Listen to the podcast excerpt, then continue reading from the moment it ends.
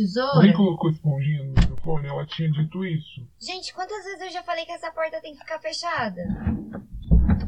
Isso tá uma bosta. Cadê aquele. Cadê aquele colchão que tava lá na. Ela tá vindo, ela tá vindo.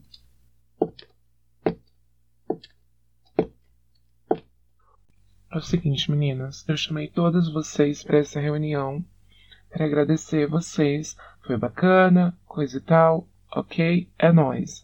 Só que é o seguinte, queria lembrar todas vocês que podcast são arquivos em áudio. Não dá para parecer que a gente está dentro de uma lata de milho falando, que foi o que ficou acontecendo no último episódio. E aí vocês me perguntam por quê? Porque, obviamente, todas vocês queriam falar ao mesmo tempo, ou mesmo ficavam abrindo e fechando a porta achando que daria para tirar todo o ruído do áudio. Outra coisa, quantas vezes eu vou ter que dizer que não é para ter palavrão nessa porra? E, e mais uma coisa. Quem tá fazendo aquela palhaçada no Twitter? Quem? Agora nenhuma, né? Nenhuma. Nenhuma vai me responder? Tá com cara de que foi todas. Foi todas. Vamos dar uma segurada, né? Vamos dar uma segurada. Não vai dar pra gente falar de 23 assuntos e meio em um episódio só. Esse podcast é um tiro no escuro, mas não é pra gente sair atirando para todo lado. Não é Tinder, ok? Vamos lá. É nóis. É... Alguém fez a vinheta? Solta a vinheta aí.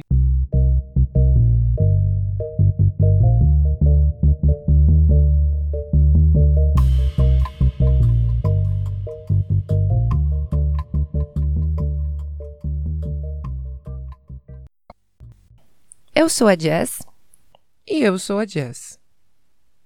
Hoje nós vamos gravar o nosso diálogo conversando um pouco sobre brasileiros nas gringas e choque cultural. Nós recebemos algumas expressões de brasileiros que estão no exterior realizando intercâmbio e nós vamos compartilhar um pouco dessas experiências com vocês. Nós vamos falar um pouco da relação do indivíduo com a cultura e também de quando e por que surge o choque cultural. Para isso, a gente vai contar com algumas ligações recebidas, uma delas de uma psicóloga que vai falar um pouco das consequências que esse choque cultural pode gerar no indivíduo. Do mais, a gente vai mostrar o nosso jeitinho jazz e vai tentar tornar essa discussão o mais divertida possível. Então, Jess, eu acho que a gente precisa colocar uma cronologia aqui, né, dos recebidos. Então, a primeira coisa que eu recebi aqui foi um poema, um texto. E esse texto é do Simão. Ih, que cara é essa aí, hein? Quem é Simão? Pode contar, joga na roda. Se tá na roda, então joga. Se tá na roda, então joga. Pode falar, quem é Simão? Nossa, meu. Muita exposição esse podcast. Não sei porque eu resolvi participar. O Simão é uma pessoa maravilhosa que eu conheci em Vitória, no centro de Vitória. Não sei se você conhece o Centro de Vitória. Você conhece o Centro de Vitória? Meu, claro que eu conheço o Centro de Vitória. Inclusive um parêntese. Porque as pessoas, quando chegam em Vitória, são bombardeadas pela informação de que a lama é o melhor lugar de Vitória. A gente que é de São Paulo e chega em Vitória, chega na lama e vê uma Augusta bem reduzida, porque você tem os bares que são estereótipos. Então tem o estereótipo heterotop, o estereótipo alternativo, o estereótipo estudante.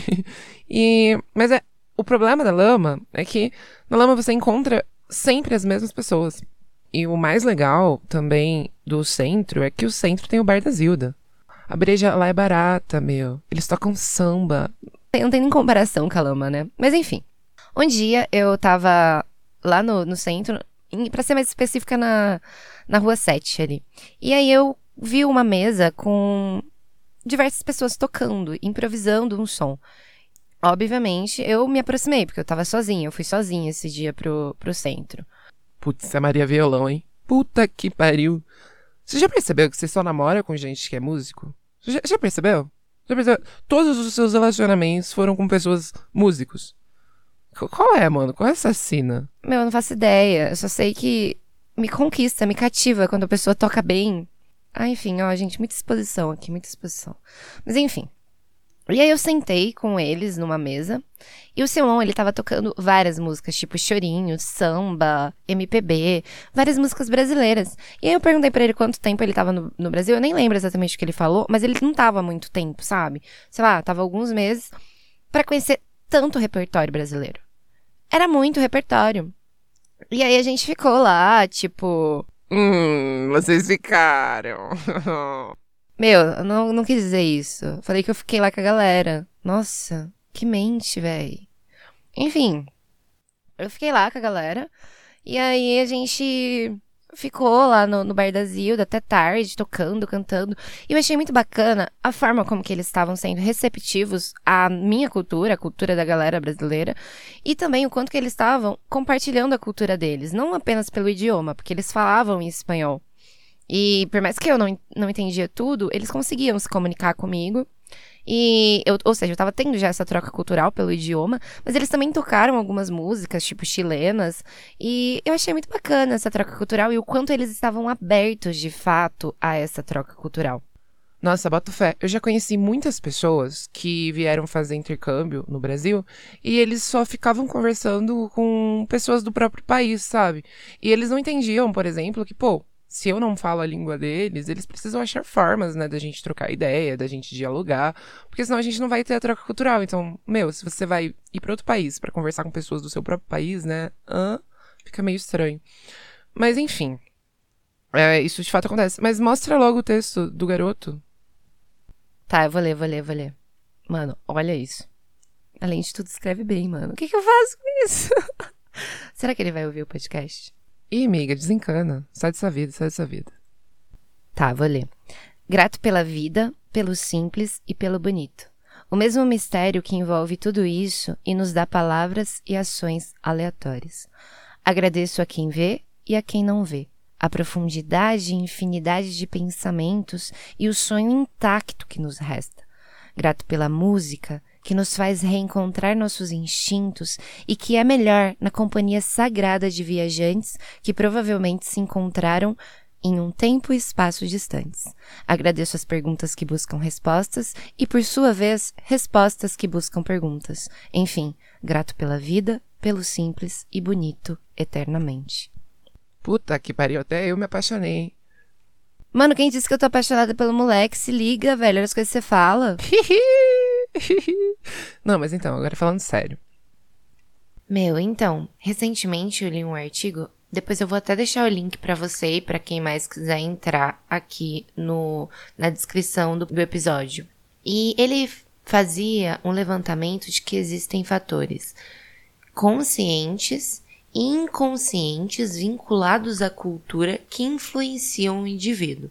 Ou seja, existem fatores conscientes que quando eu te pergunto, pô, fala um pouco da sua cultura e o quanto ela te influencia, você vai falar para mim. Vai falar um pouco da música que te influencia, você vai falar da comida, dos costumes da sua cultura que te influenciaram, que você teve contato, enfim, você vai falar diversos fatores que você tem consciência que existem vinculados à sua cultura. Porém, existem fatores que são inconscientes a você. Fatores que te acompanham desde a sua infância e que você não tem sequer a consciência de que eles existem. Outro levantamento do artigo é que o choque cultural, ele começa a acontecer depois que passa a fase do turista, ou seja, a fase em que as novidades do país lhes são ainda novidades. Quando essas novidades começam a ser banalizadas, é que esses fatores conscientes e inconscientes começam a fazer um efeito sobre o seu convívio com essa nova sociedade, né? O Simão, ele já estava há um tempo no Brasil. Ele já, ele já tinha passado essa fase de turista. E esses fatores conscientes e inconscientes provavelmente o acompanham, né? Mesmo assim, ele estava aberto a essas trocas culturais, ele estava aberto a conhecer essa nova cultura, ele estava aberto a conviver com uma sociedade totalmente diferente da sua. Mas eu não entendi direito essa questão que você falou, é, de que o choque cultural ele surge depois que passa essa questão do turismo. Como assim? Então, para isso eu vou te mostrar uma coisa. Eu recebi um áudio do Augusto. Ele é de Florianópolis. Hum, quem é Augusto, hein? Pô, é um ouvinte. Ah, enfim, Jess, presta atenção. Olha, então ele mandou esse áudio de uma viagem que ele teve pro Peru. E ele fala com uma caracter... com tantos detalhes, sabe? Ele dá milhares de detalhes sobre a viagem. E depois eu vou te mostrar depois eu vou ligar, na realidade, para algumas amigas minhas que estão é, na Europa, para elas contarem um pouco das experiências que elas estão tendo lá, porque você vai perceber a diferença. Você vai perceber a diferença entre entre uma fala e a outra. Ó, a fala do Augusto. A minha história é sobre uma viagem que eu fiz até o Peru em 2016. Eu gosto muito de viajar uh, e eu fiz ela sem nenhum planejamento. Eu sabia que eu não queria ir para a capital, não queria ficar em cidades mesmo. Daí eu fiquei sediado em Cusco.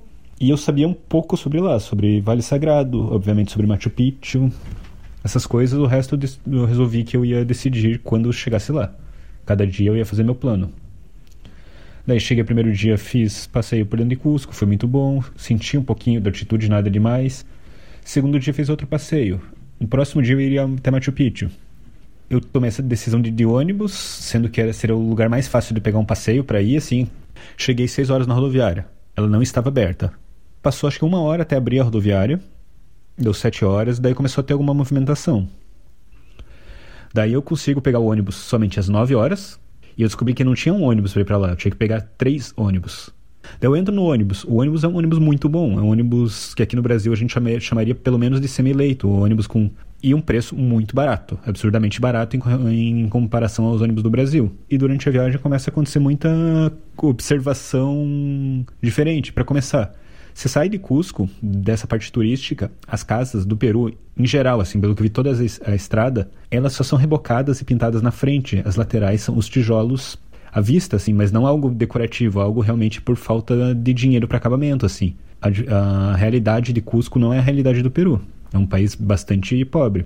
Dentro do ônibus, eu vi gente negociando mais barato para ir em pé. E isso aconteceu, assim, o, o, de repente entrava, o ônibus parava no meio da estrada, entrava uma moça com, com um bolo, vendia fatias, ela descia um ponto na frente, de repente entrava outra moça vendendo milho com queijo, daí ela descia na frente também. Enfim, assim, me passou tudo pela cabeça enquanto eu passava pela estrada, a estrada contornando as montanhas, né, os Andes, estrada lindíssima o ônibus sem cortina, então era um sol desgraçado, era inverno, que é muito seco. E daí, assim, dentro do ônibus, acho que alguém ouviu falando com o cobrador, que daí foi uma moça e me falou: ah, ah, Senhor, você, ah, você quer ir lá pra Santa Marta, né? Você tem que descer aqui, tá?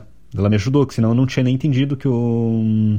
Daí eu caí dentro de um táxi. No banco de trás estava eu com uma família peruana, um pai com três crianças. Um bebê chorando, outra menina dormindo no meu ombro e uma terceira menina comendo um picolé dentro do, dentro do táxi. E aquele táxi indo naquelas estradas perigosíssimas, ultrapassando todo mundo, uma estrada, tudo precipício no lado, sem guarda-reio. Daí eu cheguei no outro ponto, que daí ele falou, você desce aqui. Eu falei, mas tá, mas aqui não é hidrelétrica não, agora você vai pegar aquilo ali. Daí ele conversou com o motorista do micro-ônibus. Daí, enfim, essa viagem foi um pouquinho mais tranquila e cheguei na trilha. Daí na trilha, sim, eu cheguei, tinha muito peruano, obviamente, também viajando, mas assim, aquela característica de turista, né? Famílias indo, esse tipo de coisa, muito estrangeiro. E, e lá eu me enturmei com um grupo e fui andando na trilha. Foi daí umas duas horas, duas horas e meia de trilha até eu chegar em Águas Calientes. Muita, muitos detalhes, né? Interessante isso que você falou. Porque quando a gente. Você percebeu a memória dele com tudo? Quer dizer então que quando a gente tá mesmo, de fato, entretido com alguma coisa, a gente consegue lembrar disso, né? Diferente de quando a gente vive nosso cotidiano, nosso dia a dia e a gente não repara em nada, né? Sim. E aí, quando isso começa a acontecer, o choque cultural começa a existir. Doido, né? E agora a gente vai ligar pra Ana. A gente vai ligar pra Ana. Vai ligar sim. Ela me atende quando é pra falar coisa boba. Vamos ver se ela me atende agora.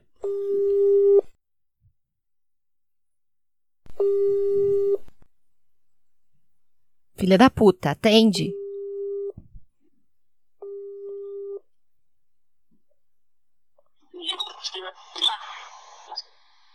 Oi, amiga. Oi, amiga.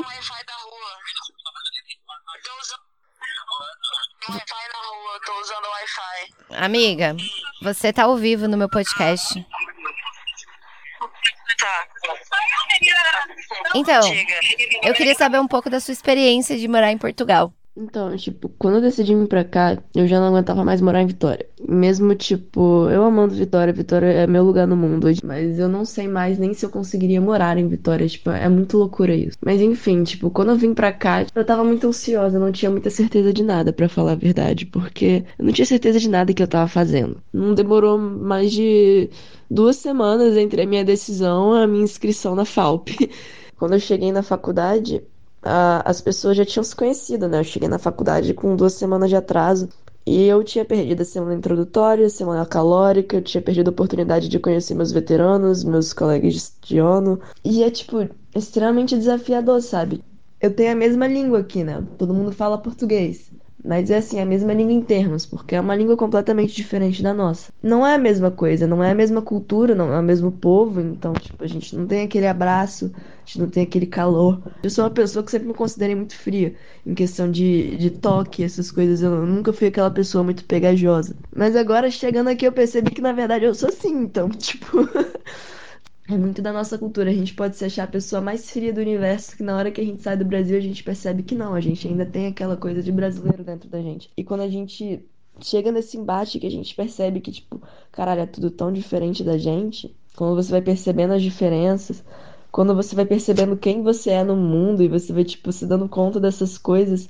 E como, tipo, a sua cultura te influencia, como você precisa dela, e como você inconscientemente acaba se aproximando muito mais de pessoas brasileiras do que de pessoas do lugar que você tá morando, você percebe, tipo, quanto você que a gente é dependente da nossa cultura, do nosso afeto.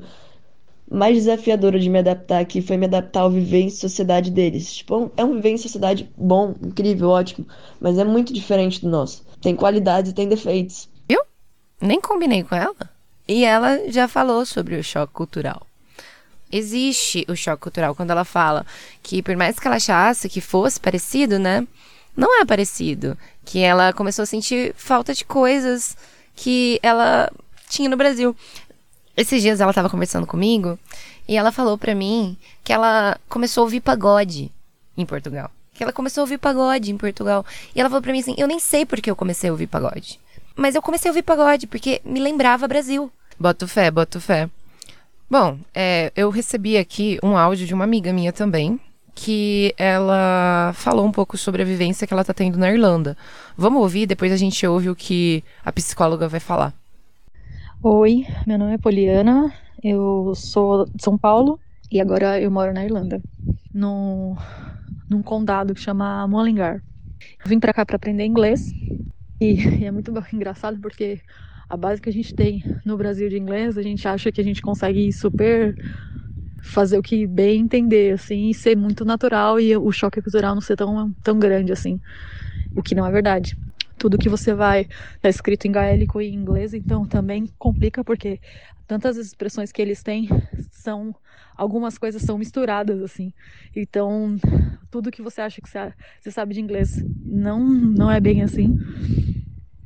E conforme você vai aprendendo e vai se adaptando, as coisas clara, é, claro, e obviamente vão ficando mais fáceis de, de você de você viver assim. Então, os primeiros meses é bem assustador, mas é um assustador gostoso, assim, é desafiador, sabe? Porque é como se você aprendesse a andar tudo de novo.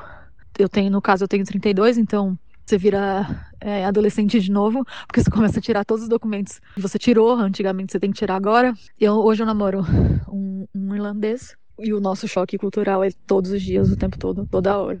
Que tudo é muito diferente. Para eles é absurdo, bizarro alguém como eu que vim de São Paulo, ficar tipo três horas num, num trânsito, sabe?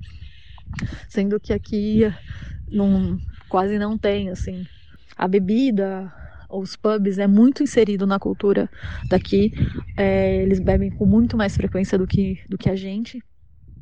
E bebidas completamente diferentes, até pelo clima, pelo frio, que também é um desafio grande pra gente que vem de um, de um país quente, que, que tem o, o ano inteiro o verão e a gente chegar num outono e inverno e tudo escurecer muito, muito rápido.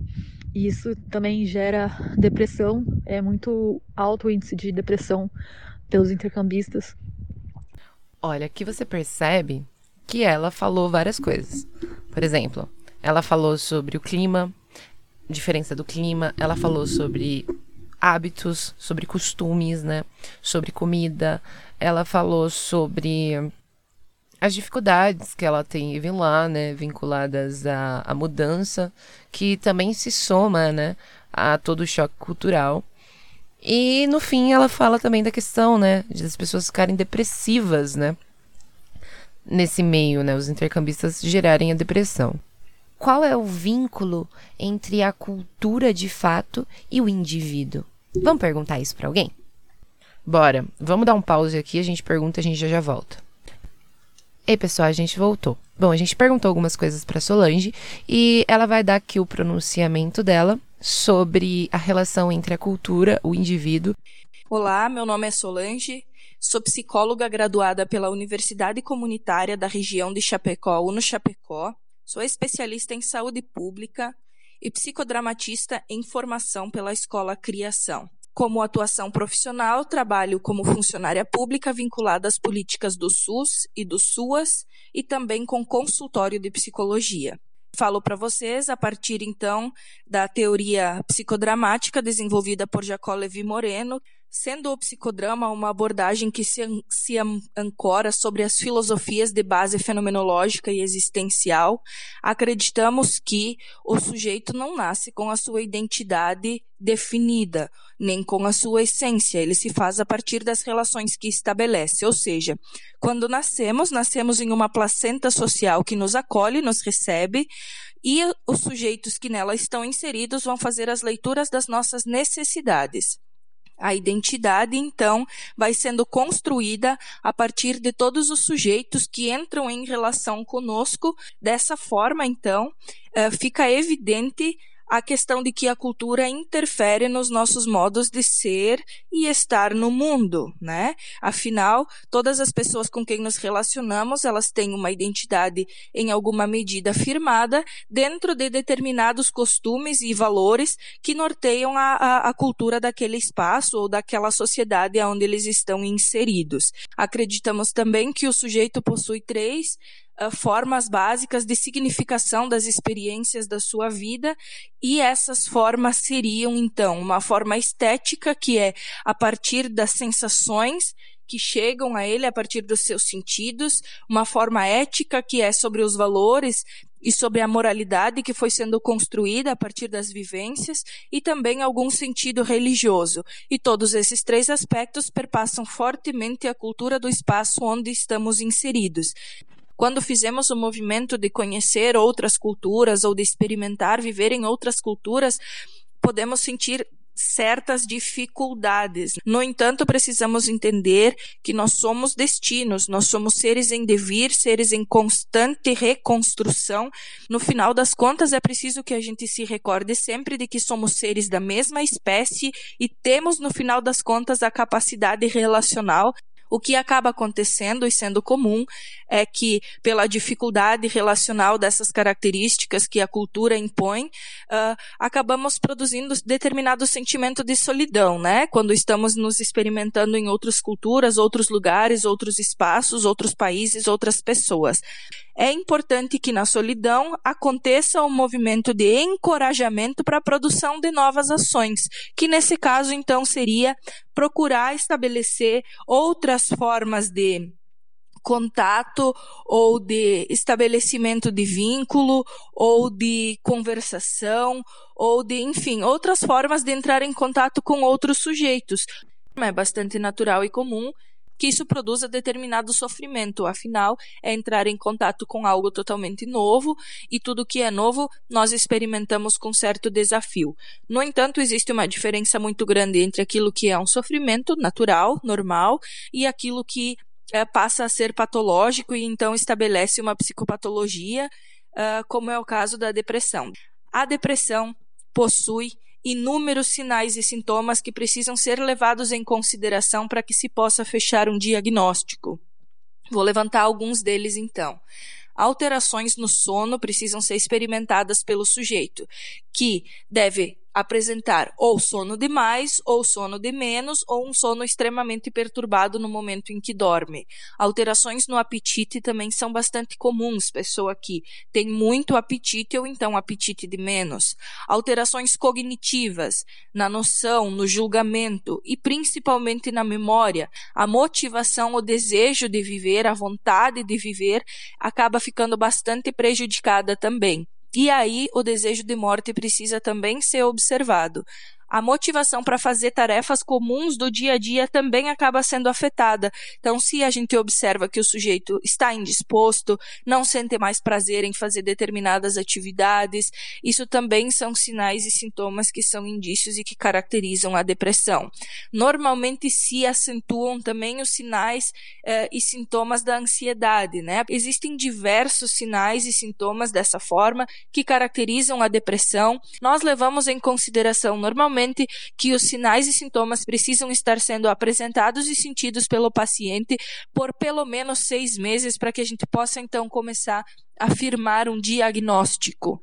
No entanto, gostaria de encerrar minha fala dizendo que mais importante do que todos os indícios, sinais e sintomas de adoecimento ou então de solidão, ou então de dificuldade de inserção em uma nova cultura, mais importante do que tudo isso, que é causa daquilo que eu estou vivendo, é o que eu farei com tudo isso, de que forma eu enfrentarei, como me colocarei em ação. Ou seja, mais importante do que explicar aquilo que eu estou sentindo é fazer alguma coisa com isso. Um abraço para vocês, foi um prazer enorme poder compartilhar um pouquinho e espero que a gente se encontre em outras oportunidades. Solange, muito obrigada pela sua participação. Foi muito bacana pra gente você ter esclarecido algumas coisas. Entre elas, a questão da cultura, do quanto o indivíduo ele não consegue se dissociar da sua cultura. E também a questão de a gente conseguir diferenciar um sofrimento, né, causado pelo choque cultural de uma depressão, né? Igual a Poliana diz que quando muitos intercambistas apresentam depressão, que seria interessante esses intercambistas terem a consciência de que eles precisam entrar em contato com um profissional para que esse profissional possa de fato dar um diagnóstico correto a ele. Jazz, eu adorei essa conversa. Você gostou? Eu gostei, mas espera aí, eu queria te mostrar mais uma coisa é, uma amiga minha me mandou um áudio muito bacana falando sobre algumas experiências que ela teve e se relaciona muito com o que a Solange falou, no sentido de a gente estar tá aberto a novas experiências, mesmo quando a gente tem muita diferença, né? Eu vou mostrar para você. Demorou, demorou, mostra aí. Já tem bastante tempo de áudio, mas foda-se, mostra. Meu nome é Isabela, eu moro em Vitória e em 2016 para 2017 eu fiz intercâmbio para a Dinamarca e eu vivenciei muitas experiências com pessoas de diferentes culturas, com os intercambistas que estavam lá também para fazer intercâmbio, com os moradores mesmo da Dinamarca e com estrangeiros que haviam se mudado para a Dinamarca e estudavam comigo. É, uma das experiências que eu lembro muito bem foi que na escola que eu estudava, os alunos tinham que fazer uma atividade sem tema definido, eles definiam. E eles escolheram fazer sobre mim, sobre uma estrangeira mesmo, e eles gravaram um vídeo em que representava eu chegando é, do Brasil. E nesse vídeo eu coloquei uma roupa que eu tinha levado é, do Brasil para Dinamarca é, e pretendia usar em alguma ocasião. Só que chegando lá, eu percebi que todas as pessoas usavam muitas roupas de cor preta, muitas cores escuras e poucas cores é, roupas estampadas, eles não usavam muito. Então, para não me destacar, para não parecer assim tão diferente, acabou que eu nunca mais usei aquele vestido. E nessa atividade, é, eles pediram para eu trazer alguma coisa diferente e tudo mais, então eu coloquei esse vestido na escola para eles gravarem esse vídeo. E esse vídeo representava eu chegando, assim, é, andando no corredor da escola como se fosse chegando do aeroporto, e todo mundo olhando, assim, para mim, achando diferente, e uma música bem brasileira tocando no fundo.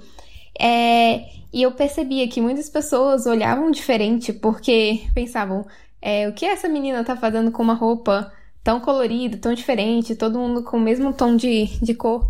Então, eu até mudei um pouco o meu estilo É, eu aprendi muito, gostei muito do tipo de roupa que eles usavam, mas eu percebi muito como que é, as culturas são diferentes, né? Como no Brasil eu via que todo mundo usava cores é, mais chamativas, e quando eu cheguei lá, às vezes as coisas são tão diferentes que a gente acaba se adaptando um pouco à cultura. É, não precisava ter vergonha, eu poderia usar as roupas, mas às vezes a gente, inserido na cultura, a gente acaba aprendendo também a, a ser como eles são, é, ver um outro lado também. Então, eu gostei muito também deles terem conhecido é, como que é a roupa do Brasil, como que são as músicas. Na sala de aula, às vezes, eles pediam para eu colocar alguma música que era famosa no Brasil, que eu gostava, e pedia para eu ensinar eles a dançar. Então, essa troca de experiência foi muito bacana. Outra experiência que eu vivi que foi muito marcante é que na escola que eu estudava é, tinham muitos muçulmanos. É, eles eram, eles são dinamarqueses porque eles nasceram na Dinamarca, mas a família deles era de fora de, da Dinamarca, é, como por exemplo do Paquistão. Então as festas que eu participava das alunas, das minhas amigas da sala, eram muito diferentes das festas que os outros intercambistas iam, em que às vezes havia muita bebida. Nas festas que eu ia, não podia ter bebida. As meninas, quando era aniversário de alguma menina, elas só chamavam meninas, não podia ter menino.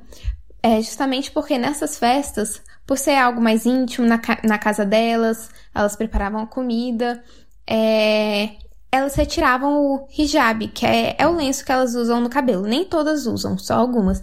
E nisso que elas retiravam, eu me lembro que uma vez chegando no aniversário, eu fui cumprimentando as pessoas, cumprimentei uma delas, e aí ela até falou: Você não tá me reconhecendo? E depois eu fui perceber que era uma menina da minha sala, que ela tirou o hijab, e eu já nem reconhecia muito bem, porque era muito diferente, sabe? E nas fotos que a gente tirava lá, eu sempre guardava com muito cuidado, porque os meninos eles não podiam ver, eles não estavam presentes nessa festa. inclusive eu já fiz um aniversário que eu convidei elas, então não convidei os meus amigos meninos. E na comida que eu fiz também, é, foi uma comida mais própria, porque eles comem uma determinada carne que passa por todo um ritual é, da religião deles, então eles não podem comer outros tipos de carne é, que estão fora da religião. Então eu preparei um estrogonofe bem, bem brasileiro para eles, com um frango que tinha o selo é, que eles podem comer mesmo. Então isso foi muito diferente, assim, é, entender como que é a cultura deles e como que a gente pode cultar, é, juntar a nossa cultura com a cultura deles para todo mundo viver junto, em harmonia. Ah, que linda! Eu amei esse áudio, gente, eu amei. Nossa, eu também, eu amei demais. Muito bacana quando ela diz, né? Tipo, que ela fez o estrogonofe e aí ela pegou o frango que era o tipo da carne que as meninas podiam comer e fez um estrogonofe brasileiro, né? Então, tipo, olha que troca maravilhosa, né? Sim, a parte do vestido também, muito bacana, né? Que ela mostra um pouco do vestido estampado que ela, no caso, usava no Brasil e lá não estava usando, mas ao mesmo tempo ela não, ela se adaptou lá, né? Ela conta que ela não usou nunca o vestido lá, entendeu que, pô, as roupas deles são diferentes, ok, eu vou usar uma roupa diferente e tá tudo bem. Sim, eu acho que é esse o entendimento, né? De que a gente pode ter esse choque cultural. O choque cultural ele pode existir, mas a gente pode passar ele, ir além dele e ter experiências bacanas, ter experiências que contam muito e agregam muito. Por fim, esse artigo diz que as pessoas que realizam intercâmbio, elas acabam agregando a partir das experiências, muitas características que somam para o seu gerenciamento de equipe, para a sua profissão, para sua carreira, porque o fato dela ter que lidar com tantas pessoas e com tantas situações que saem da sua zona de conforto, cria nela, gera nela um, um novo conhecimento, é, uma nova forma de lidar que é muito positiva, né? Então, é isso, né? Você tem mais uma coisa para falar? Não, eu. Vamos pro nosso outro quadro, que eu quero mostrar umas coisas.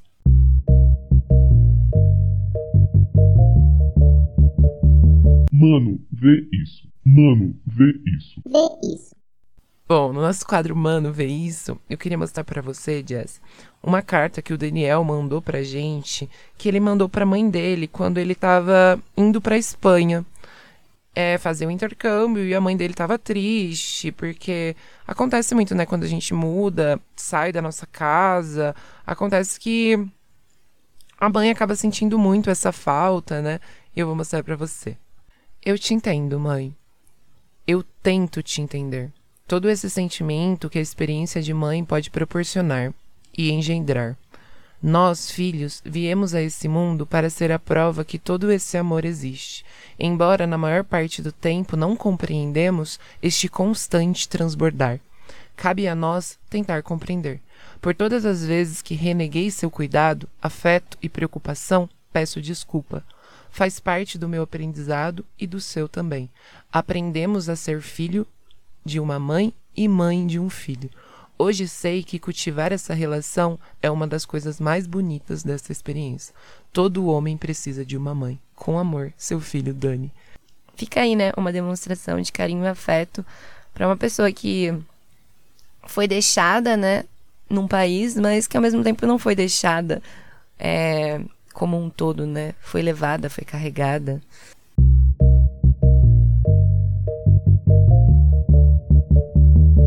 Sabe o que eu tenho notado? E agora vamos pro nosso quadro Sabe o que eu tenho notado? Já sabe o que eu tenho notado? Que as pessoas elas estão se julgando loucamente nesse isolamento, né? Uma pessoa sai, posta um story, outra pessoa sai, posta outro story, e aí vem aquela metralhadora de julgamento. Meu, você pensa comigo. Uma pessoa que tra tá trabalhando né, nesse isolamento, tá enfrentando o ônibus ou metrô lotado, e aí essa pessoa, no seu tempo livre, às vezes ela pode morar numa casa minúscula, dividindo o quarto com três irmãos, e essa pessoa vai passar um tempo numa praça ou em uma praia. Sabe? É uma situação muito diferente, sabe? É uma situação que não cabe a uma pessoa que vive é, em um AP ótimo, é, com uma qualidade de vida perfeita, que tá fazendo home office, ir lá e julgar essa pessoa, meu. Mano, sim, Boto fé. Boto fé. Eu também tô notando isso. Sabe o que eu tava pensando também? É, imagina uma pessoa. Você lembra aquele, aquele experimento que fizeram com os ratinhos? Que o ratinho colocava uma gaiola do ratinho duas águas. Uma água com droga e uma água sem drogas. E aí o ratinho, quando ele tinha convívio social, ele buscava água sem droga. E quando ele era isolado desse convívio social, ele ia e buscava a água com droga.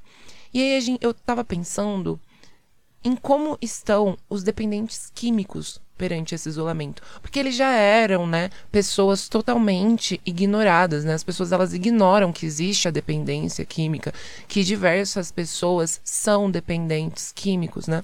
Seja de drogas como a cocaína, é, heroína ou seja de drogas voltadas para fármacos mesmo, a ritalina, que as pessoas simplesmente desconsideram, Rivotril, etc, etc, etc. Como essas pessoas, sem contato social, estão se tornando muito mais dependentes, né? E que às vezes elas podem estar buscando esse contato social simplesmente para tentar lidar com essa dependência. Então eu acho assim, quem tem que Sim, meu, é tão simples. Quem tem, quem pode ficar em casa, fica em casa. E tem muita gente que pode ficar em casa e não tá ficando. No sentido de a pessoa fica julgando mesmo quem tá saindo de casa, mas, mano, busca toda hora cerveja no mercado, sabe? Se expõe toda hora. Por que não faz uma compra grande, sabe? Faz uma compra grande e para de ir toda hora no mercado, não. A pessoa fica indo no mercado toda hora. Toda fucking hora. Ou mesmo indo na farmácia buscar coisa para fazer skincare, etc, etc, etc. E fica julgando as pessoas. Ou mesmo, sabe, fica pedindo toda hora coisa pelo iFood, sem considerar que tem sim uma pessoa que tá entregando, que tá se expondo, sem considerar N diversas coisas, né? Então, assim. Não dá pra gente ficar julgando um ao outro. A gente tem que tentar conscientizar um ao outro. Conscientizar da questão tão simples de lavar a mão, porque tem pessoas que entram em casa e não lavam a mão, isso acontece. Então a gente precisa conscientizar, pô, lavar a mão é, diminui o contato, contágio. Usar máscara diminui o contágio. Andar com álcool em gel diminui o contágio. Porque a gente não tem essas trocas, não é mesmo? Ao invés da gente pegar e ficar se auto-julgando, ali, julgando, aliás, um aos outros, né? Pô, sim, disse tudo, velho, disse tudo.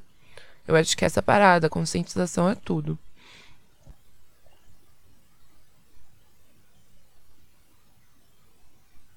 Bom, pessoal, esse foi o nosso último quadro. Novamente, se você não estiver curtindo esse podcast, se você achar esse podcast uma bosta, existem outros podcasts para você ver. Recentemente a gente descobriu um podcast que chama Respondendo em Voz Alta, da Laurinha Lero. É um podcast de humor, é um podcast de improviso e é um podcast muito bacana. Se você tiver entediado com o nosso podcast, você pode ouvir esse outro podcast, porque aqui a gente não lida com a concorrência, entendeu? A gente tá cagando pra concorrência. A gente só tá aqui fazendo uma coisa durante o isolamento, porque a gente quer fazer isso, sabe? Não é por você. Sinto muito. Beijo, me liga.